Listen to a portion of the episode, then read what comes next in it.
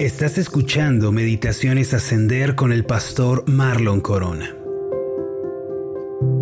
En capítulo 15, versículo 4 dice lo siguiente, permaneced en mí y yo en vosotros. Como el pámpano no puede llevar fruto por sí mismo si no permanece en la vid, así tampoco vosotros si no permanecéis en mí.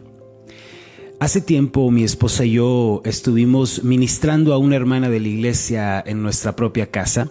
De vez en cuando ella venía, comíamos juntos, platicábamos de los asuntos espirituales y luego la acompañábamos en ese proceso que ella estaba viviendo. Un día, mientras orábamos y meditábamos la palabra, después de que cenamos, ella nos dijo algo que llamó mucho la atención. Me gusta mucho venir a la casa de ustedes, nos dijo. Desde el momento en que uno entra, se siente paz y se puede sentir mucha tranquilidad. También nos dijo, la casa de usted y de su esposa es un lugar del que cuesta querer irse.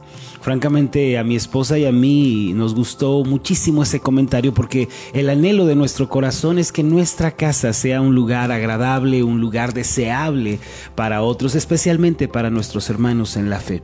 Lo cierto es que cada casa, cada hogar tiene su propio ambiente, tiene su propia atmósfera, por así decirlo. Dependiendo de las personas que vivan en ese hogar, así va a ser el ambiente de esa casa.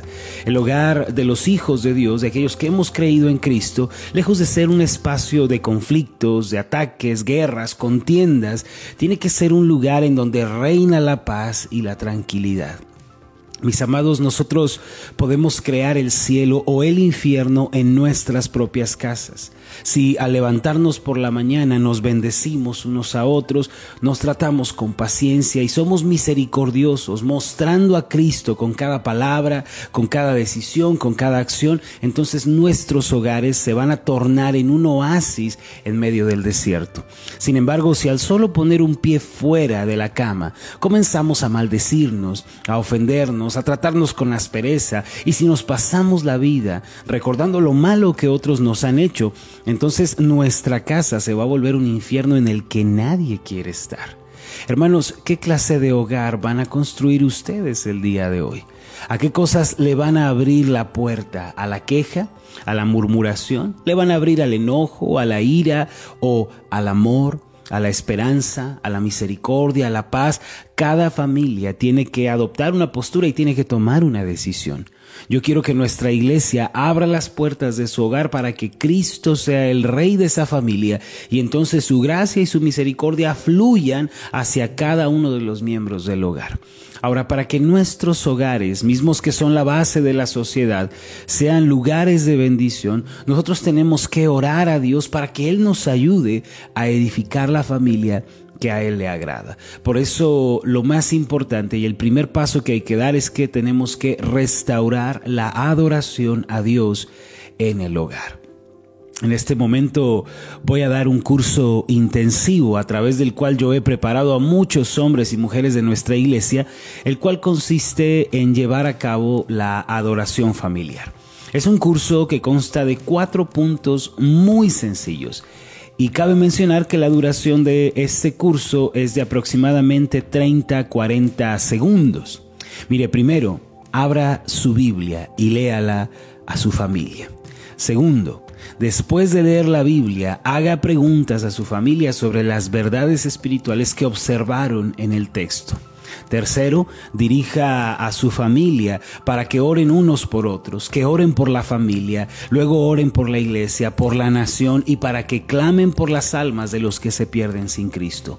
Cuarto, después de haber orado y meditado en la palabra, canten juntos a Dios, canten una alabanza, canten un himno, porque al honrar a Dios se abren las fuentes de agua viva en el corazón de los miembros de ese hogar. Como usted puede ver, mi querido hermano, la adoración en familia es algo muy sencillo. Sin embargo, esto no significa que sea menos poderoso o menos importante. La adoración a Dios es la única esperanza para que una familia una persona, una iglesia y en última instancia el mundo puedan ser restaurados.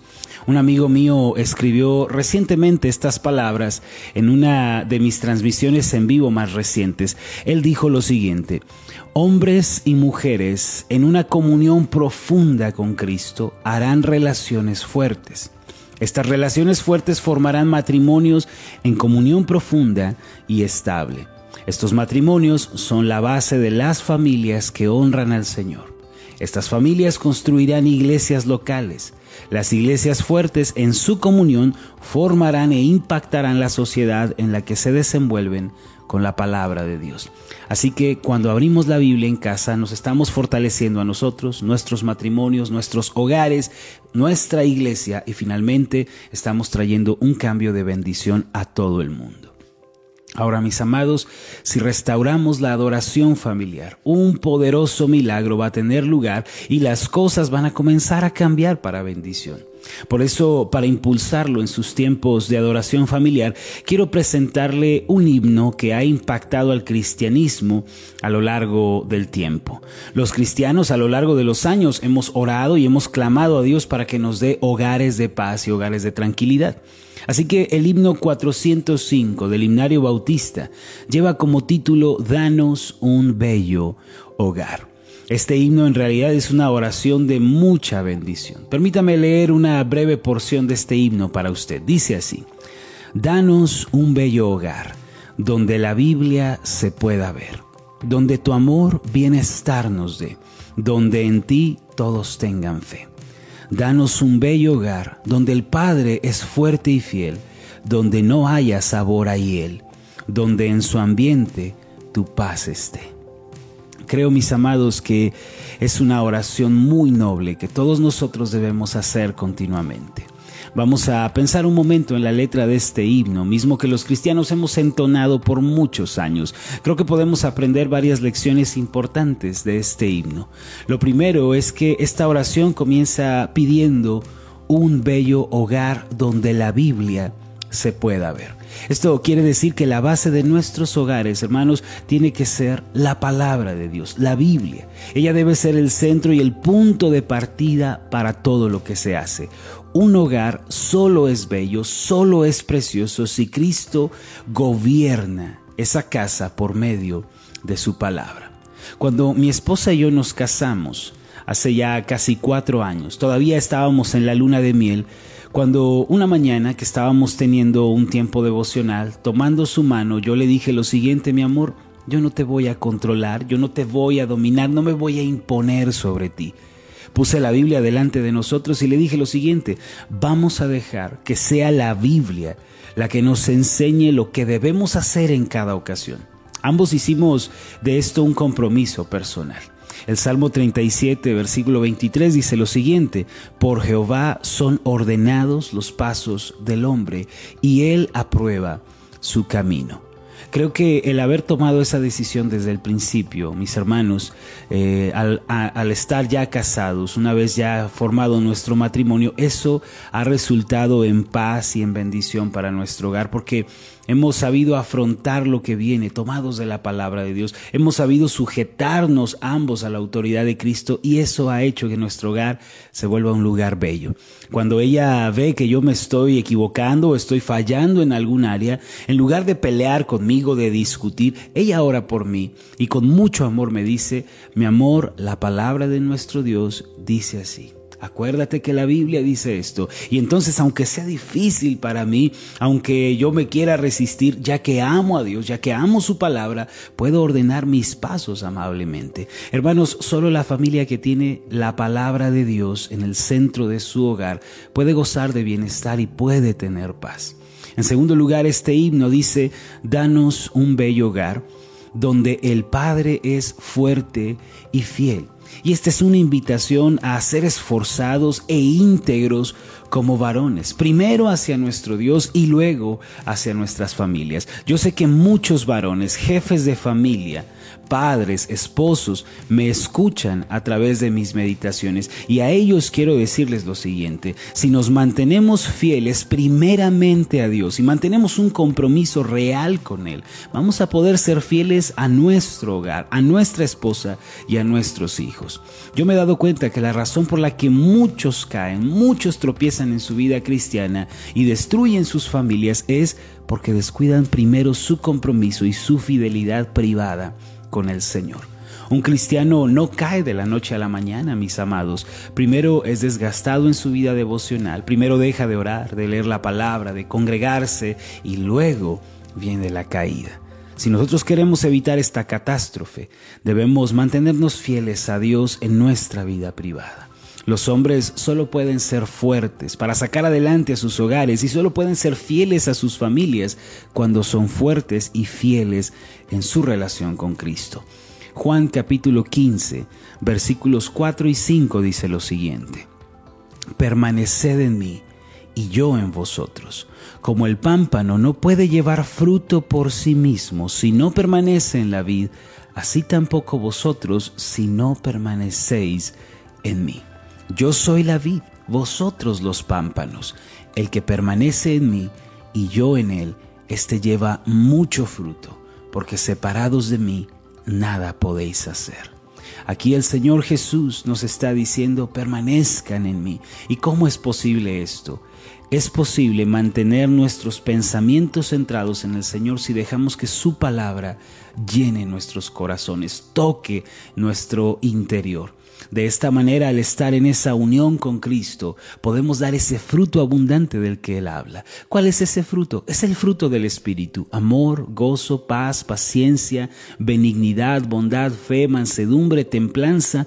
Todo esto se manifiesta a través de nuestra unión con Cristo. Aquí, hermano, estamos encontrando el principio de unidad. Quienes permanecen unidos a Cristo pueden manifestar el fruto de la fidelidad y de la fortaleza. Dios ha dado a los varones ciertas responsabilidades dentro del hogar. Entre ellas, Dios ha encomendado al hombre ser un líder y un guía espiritual para su casa.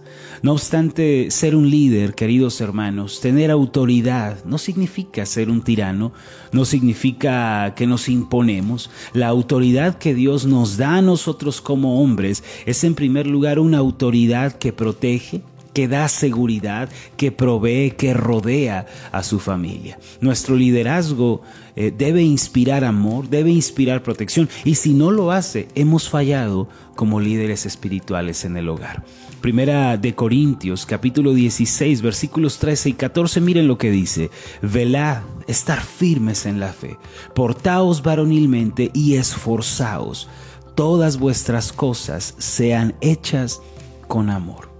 Portarse varonilmente, mis hermanos, varones, jefes de familia, esposos y padres, no es ser machistas, sino es hacerlo todo con amor y bendición para nuestras familias. Yo quiero pedirles que meditemos en esto el día de hoy. La restauración de nuestras familias comienza con nosotros. Vamos a hacer una oración. Padre Celestial, qué bendición que hayas tenido esta grandiosa idea de la familia.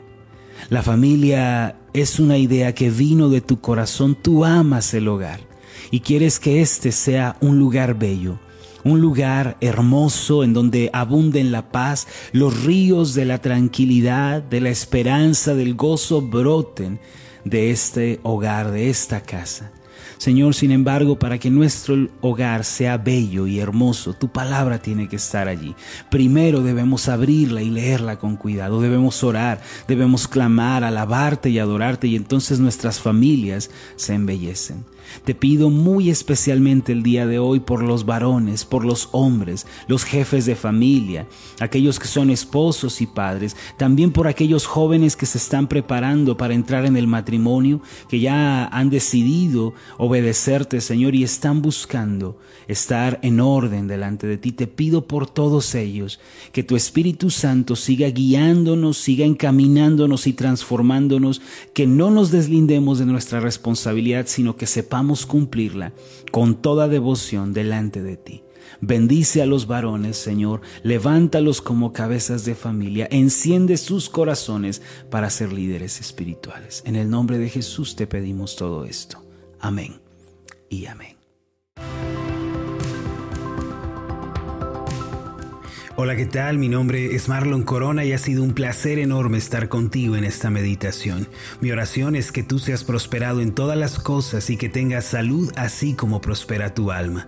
Puedes encontrarnos en nuestra página de Facebook como Ascender. Escríbenos un mensaje y cuéntanos cuál ha sido tu experiencia con las meditaciones Ascender. Hasta la próxima.